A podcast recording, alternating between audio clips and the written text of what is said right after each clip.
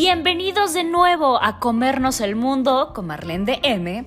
Yo soy Marlene del Moral y este es un podcast dirigido no solo a hombres o mujeres, sino a humanos. Y aquí hablaremos un mucho de todo con la intención de crear un mundo más amable, un espacio donde con la mejor vibra reflexionaremos sobre todo.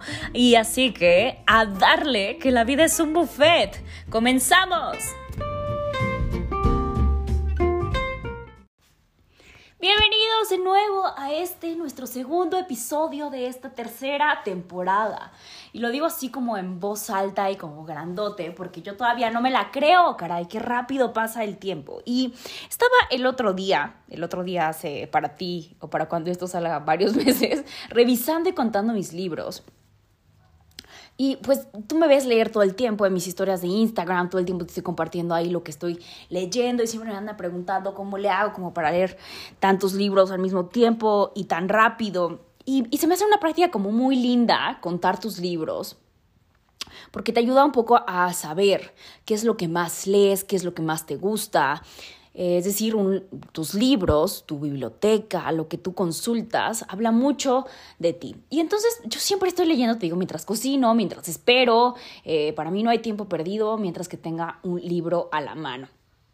Lo que no te he contado tanto es que en realidad leer para mí es una contramedida, una forma en la que también intento reducir el tiempo que empleo usando la tecnología, usando la tecnología para eh, anotar mis cosas y, hacer mis notas mientras preparo mis podcasts o mientras preparo los videos o, el que tomo para estar en Instagram mandándote y compartiéndote cosas o resolviéndote dudas o simplemente mandando mensajes a mi familia, mis amigos o cualquier otra cosa, cosa que esté haciendo, ¿no? Incluso haciendo los reels o los TikToks o lo que sea.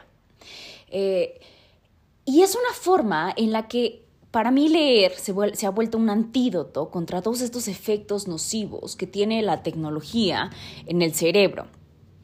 Y ya sabes que una de mis reglas de lectura, tengo varias reglas de lectura, pero una de ellas es que cada vez que empiezo a leer sobre algún tema, leo dos o tres libros al mismo tiempo y luego dejo pasar unas semanas para que se siente el conocimiento y luego vuelvo a leer del mismo tema otra vez para reforzar esa sinapsis y preparar como contenido para ti. Y leo siempre de puntos de vista a favor, en contra, posturas un tanto opuestas para generar un propio criterio. Pero bueno, ¿a qué me refiero con leer? ¿no? ¿Y, y a qué me refiero con que es un antídoto en contra de la tecnología?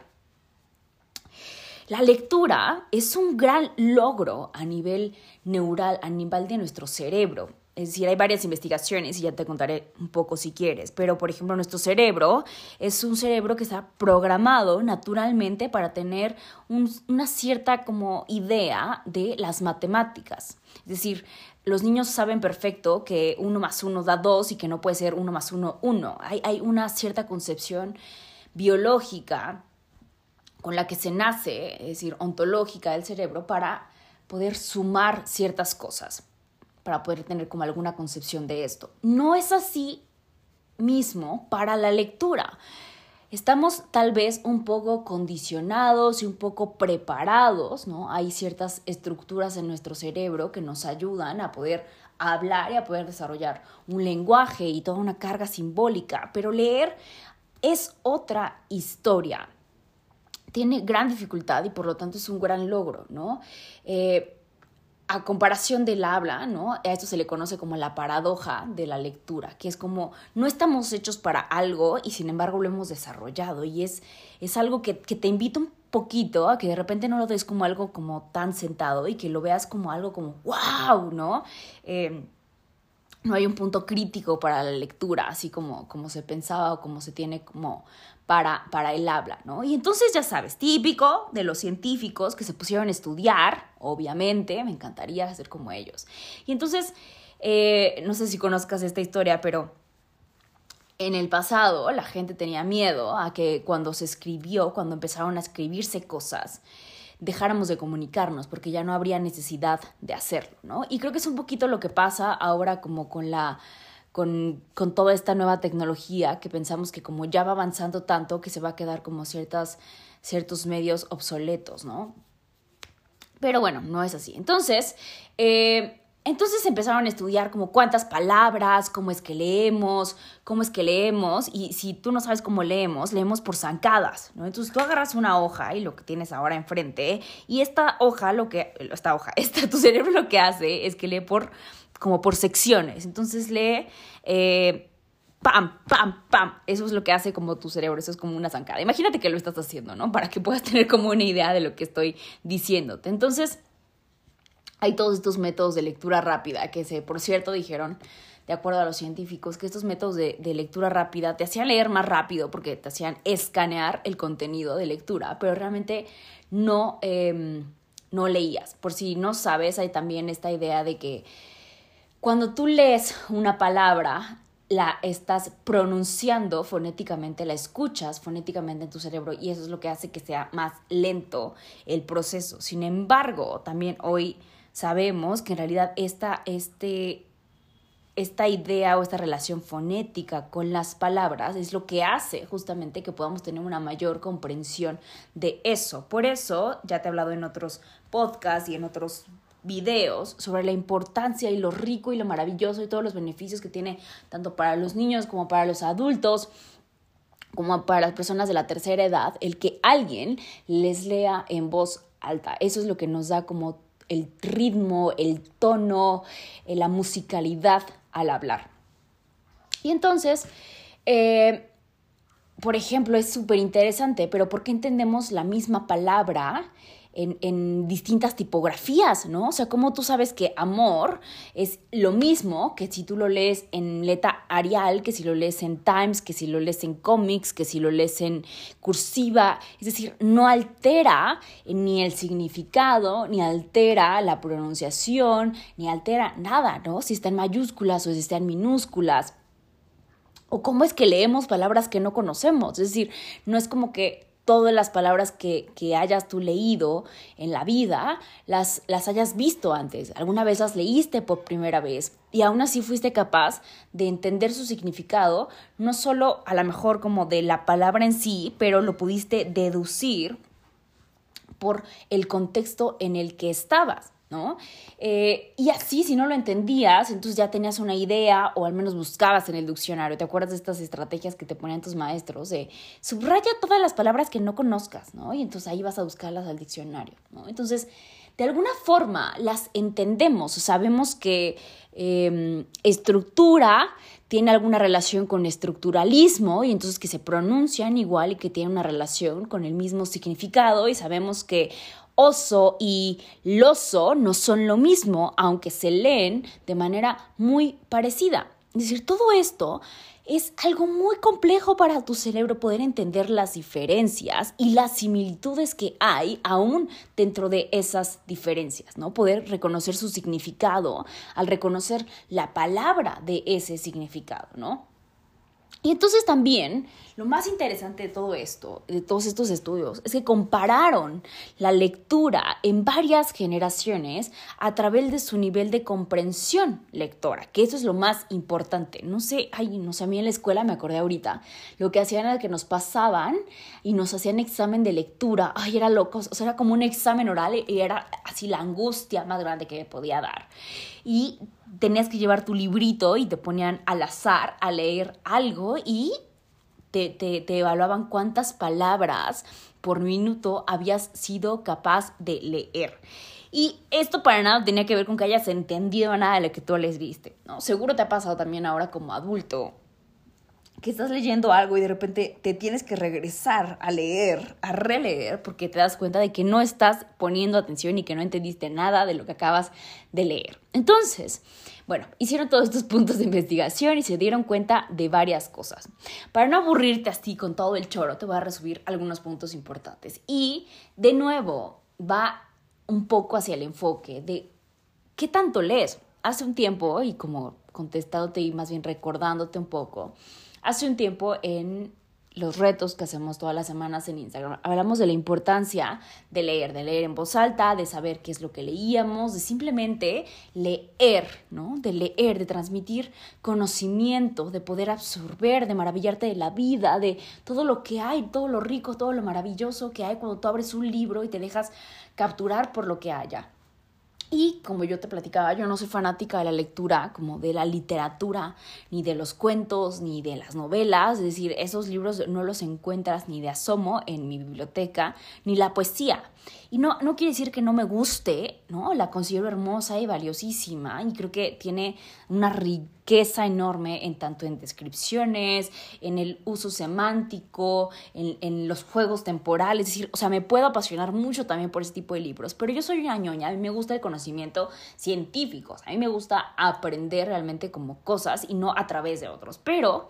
Independientemente de mis gustos personales, no podemos dejar de lado que sea lo que sea que estés leyendo, ya sea un reglamento, ya sea una novela, ya sea un cuento, ya sea un instructivo, ya sea un ensayo, ya sea una crítica, ya sea un estudio longitudinal, lo que sea que estés leyendo, tiene varios beneficios, más allá del contenido en sí. Entonces, lo que descubrieron en estos estudios cuando compararon entre las generaciones, que ahora cada vez las generaciones son lectores más deficientes, es decir, sabemos que tenemos una visión periférica y que esta visión periférica es menos apta en la periferia, que nos concentramos en el punto de en medio. Si tú agarraras un libro y pudieras ver cómo ves, te darías cuenta que prácticamente lo único que eres capaz certeramente de ver es la palabra que está en medio. Por eso leemos por sacadas, para poder reducir este espacio. Eh, solo vemos al centro, quiere decir. Leemos aproximadamente entre 7 y 9 letras por zancada, que es súper poquito. Hay palabras que tienen más de 10 letras. Eh, una oración tiene mucho más de nueve letras, ¿no? Entonces leemos bastante lento, ¿no? Y muchas veces, te repito, no, no, ni siquiera entendemos lo que estamos leyendo porque no ponemos atención. Otra de las cosas más importantes con respecto a estos estudios que se hicieron era que las personas eran menos capaces, eran menos tolerantes a leer porque no aguantaban el ritmo de la lectura, es decir, querían saltarse varias páginas, querían saltarse párrafos completos y no, no eran capaces de realmente entender todo el contenido de lo que se les había dado a leer porque se habían saltado partes importantes. Y entonces es, no es lo mismo leer eh, Cien años de soledad o Pedro Páramo que leer el resumen de Pedro Páramo, ¿estás de acuerdo? O sea, ¿cómo sintetizas una obra como esa? ¿Cómo sintetizas eh, un, un análisis literario si te saltas o no sé, un estudio, ¿cómo vas a, poder realmente entender un estudio si nada más quieres leer el abstract y te vas directamente a las conclusiones si no leíste el método, ¿no? O sea, te pierdes de algo sumamente importante. Entonces, la calidad de la lectora de las personas está empeorando con cada generación, ¿no? Y entonces dijeron, bueno, pero ¿por qué? ¿Por qué? ¿Qué es lo que está pasando? Y se dieron cuenta que no era tan importante el que leemos, es decir, el contenido de lo que estamos leyendo, sino el cómo estamos leyendo, a través de qué, en qué medios. Y pues se dieron cuenta que las personas ahora, por practicidad, supongo yo, a mí se me hace cero práctico, leen cada vez menos en papel cada vez más lo, lo, hacen a través de sus aplicaciones, cada vez lo hacen más a través de sus teléfonos, a través de computadoras eh, y casi nunca ya en libros, sino más bien como en páginas de internet. Es decir, yo batallo un montón para que tú alcances a leer como las descripciones que te pongo en las fotos, en los reels, en, en, en los, en todo, ¿no? Es decir, ya no quieres leer, ¿no? O sea, ya no solo quieres leer, ya no tienes paciencia, ya no quieres estar como dedicándole dos o tres minutos extras a poder entender qué es lo que hay que decir ahí, ¿no? Entonces, yo no tienes una idea de cómo esto me hizo sentido porque batallaba y decía, claro, ¿no? Y decía, claro, las personas ya no, no leen, ¿no? Es decir, tú intentas o quieres que el Reels completo te dé la información de algo de una idea muy compleja y cuando las personas, las, los, las creadores de contenido, abajo en las descripciones te ponen algo así como una pequeña explicación de lo que te están queriendo decir, ni siquiera la lees y ya estás poniendo un comentario, ¿no? Te vas directamente hacia la impulsividad, hacia, hacia tomar acción, una reacción que ni siquiera es una respuesta, es solamente una reacción. Y bueno, algunas personas apuntaban que, la dimensión espacial, es decir, que tú cuando lees en papel, tú sabes, estás tocando el papel, tienes una profundidad, tus ojos leen lo que están leyendo como una cosa y no como en una cuestión como unidimensional como se lee en las tabletas o en las pantallas, es decir, la lectura en físico versus la pantalla.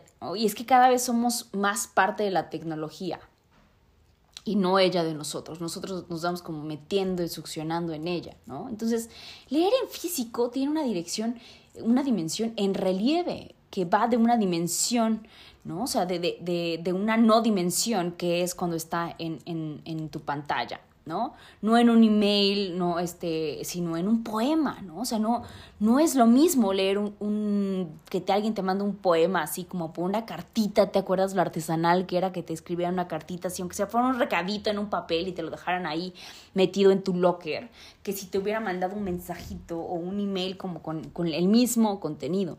No se siente igual, es decir, también tiene un impacto emocional el, la forma en la que tú estás leyendo y no tiene la misma profundidad simbólica, ¿no? O sea, realmente se percibe en tu cerebro de una manera más importante, ¿no?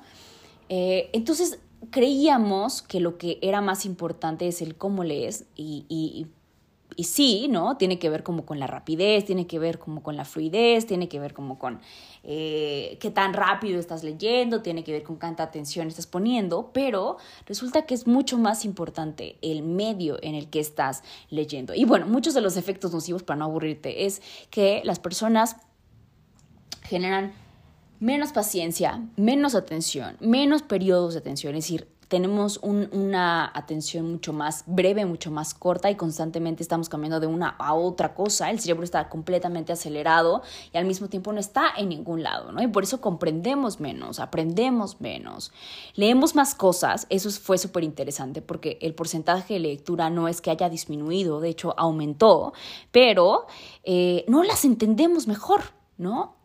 Eh, hay un pensamiento que no nos hace críticos, que solamente estamos leyendo y asumimos que eso que estamos leyendo es verdad, ¿no?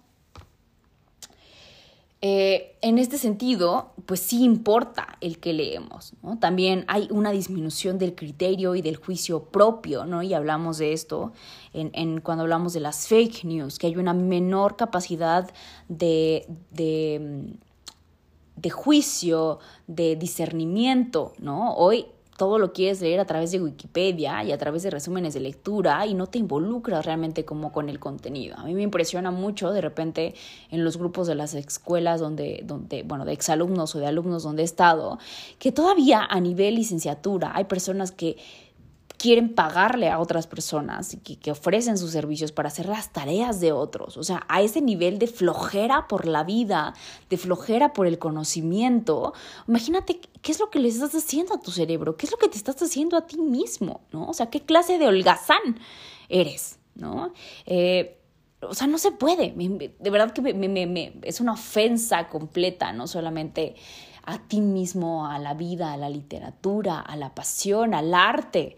Eh, pues claro que por eso tiene tanto auge el reggaetón y todas estas canciones que no dicen nada, porque eso es lo que hace sentido con el tipo de cerebro que estás teniendo tú en este momento, ¿no? Entonces, pues sí, esta es una Marlene un tanto más sorprendida, esta es una Marlene un tanto como más exhortadora hacia ti, de que por favor hagas algo por tu cerebro, de que por favor te quieras un poquito más, y eso también tiene que ver con el autocuidado, ¿no?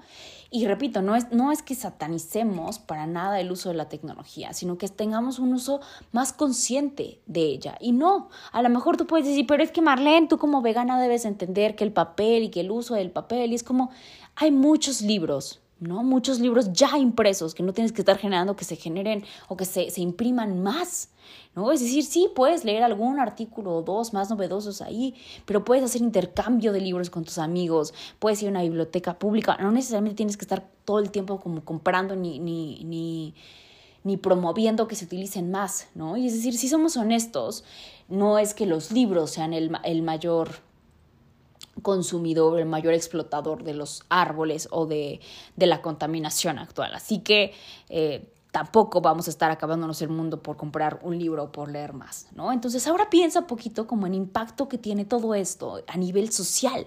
Si, si no solamente estamos leyendo menos, entendiendo menos lo que leemos, eh, leyendo menos, de menor calidad es lo que leemos y sobre todo el efecto que más me preocupa a mí es que somos menos capaces de generar un pensamiento crítico, menos capaces de generar un pensamiento crítico. ¿Eso qué dice de nosotros como sociedad? ¿Qué tipo de decisiones toman personas que no pueden decidir? Y, y, hago silencio así como fuerte, como para que tú pienses, o sea, qué tipo de de elecciones. Y de elecciones me refiero a elecciones políticas. ¿Qué tipo de elecciones de pareja? ¿Qué tipo de elecciones de trabajo? ¿Qué tipo de elecciones de vida? Constantemente vas por la vida haciendo. Si no sabes decidir, si no sabes leer, si no estás entendiendo lo que estás leyendo. Es decir, ¿para qué tienes un cerebro entonces? ¿Para qué quieres pensar entonces? ¿Sabes pensar todavía? Es de verdad, es, increíble, pero las personas no piensan. Y recuerda que te lo he dicho muy fuerte muchas veces, y pensar, tener pensamientos, no es lo mismo que pensar. Hacer uso de tu mente.